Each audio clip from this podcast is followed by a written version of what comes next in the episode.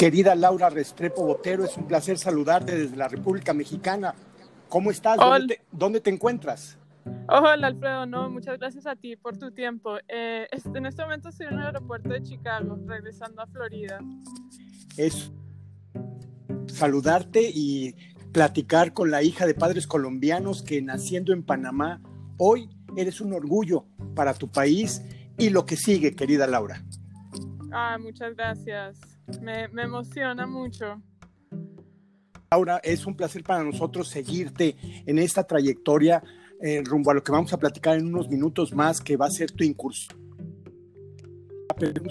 Conocer un poquito el antecedente para que los amigos de Infogolf América conozcan quién es Laura Restrepo, lo que va a suceder en... Pero traes un bagaje muy interesante, eh, sobre todo también en lugares donde has vivido. Investigué que has estado en Perú, que has estado en diferentes universidades en, Estados Unidos y ahora te encuentras en este lugar participando en el CIMETRA. Platícanos un poco de esos antecedentes. Sí, claro. Eh, mi familia eh, era colombiana y nací en, Bogotá. Viví en Colombia hasta que tenía como seis años. A los seis años nos mudamos a, a Lima, Perú. Y en Perú fue donde en verdad empecé a jugar golf y vivimos tres años y medio en Perú y ya cuando tenía como 11 o 12 años ya nos mudamos a, Panamá, pero realmente mis años formativos los lo pasé en Panamá, donde, donde realmente crecí y bueno, para mí es un honor poder ser ya panameña y poder representar a, a nuestro país internacionalmente.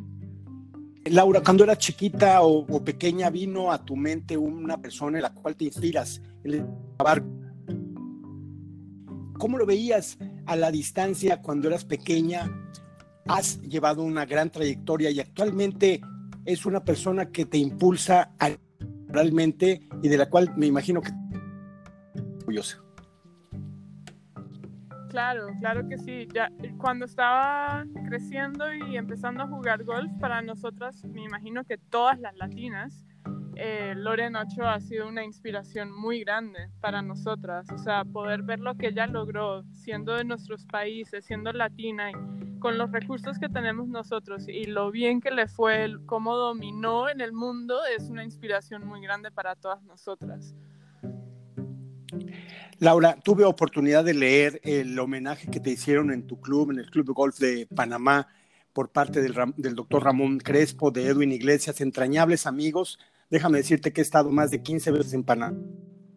Medio, medio, medio corazón mío es panameño. Disfruto mucho cuando voy a Panamá y saber que te hayan hecho ya este homenaje y, esta, eh, gracias a tu trayectoria es muy gratificante.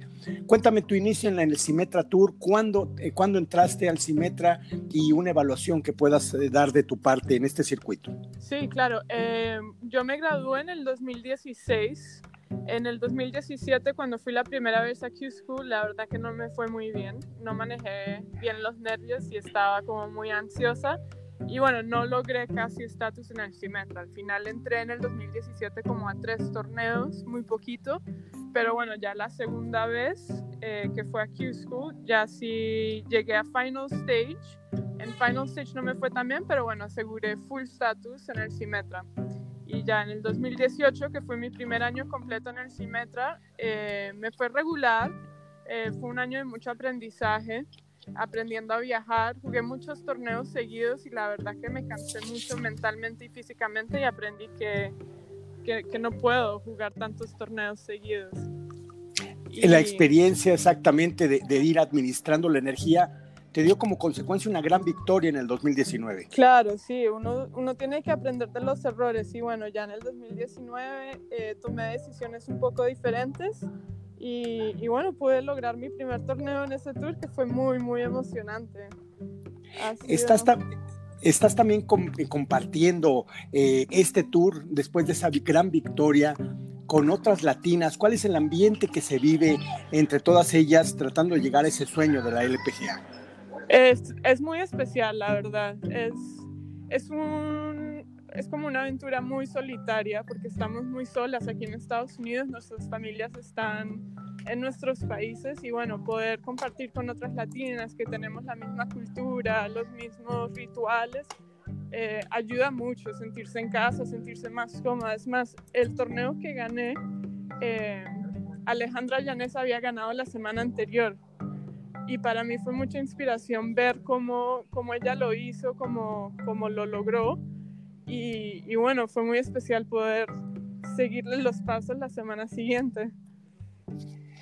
Ahora vendrá un punto no menos importante en tu carrera, de mucha emoción, que es incursionar en este torneo. ¿De, qué manera eh, te, ganas ese derecho de participar al evento? Bueno, con lo que está pasando con, con COVID, ha tenido muy malas eh, consecuencias. Obviamente todo el mundo está sufriendo mucho pero lo único positivo que salió en, en, mi carrera de haber pasado eso es que en el primer torneo de la PGA el field no se llenó.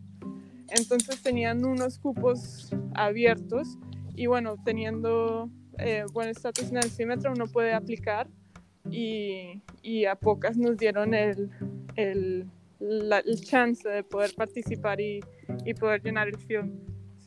Y me imagino que de Chicago tu siguiente destino será Ohio y prepararte para lo que será el Maratón Classic, el debut de una gran panameña muy exitosa, Laura Restrepo.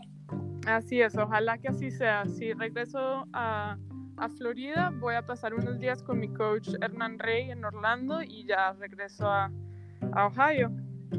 Hernán Rey, un gran coach que tuvo también, eh, si mal no recuerdo, un paso eh, largo por Panamá. Él, residió también en Panamá, si, no mal recuerdo, Laura. Creo que sí, pero no estoy segura, la verdad. Pero acabo de empezar con él hace un mes y estoy súper contenta. Qué bueno. Eh, Laura, ¿de qué manera, ah, ya nos comentaste todos los estragos que ha hecho la pandemia, pero ¿cuál es tu fortaleza en estos momentos con esta adversidad sanitaria mundial?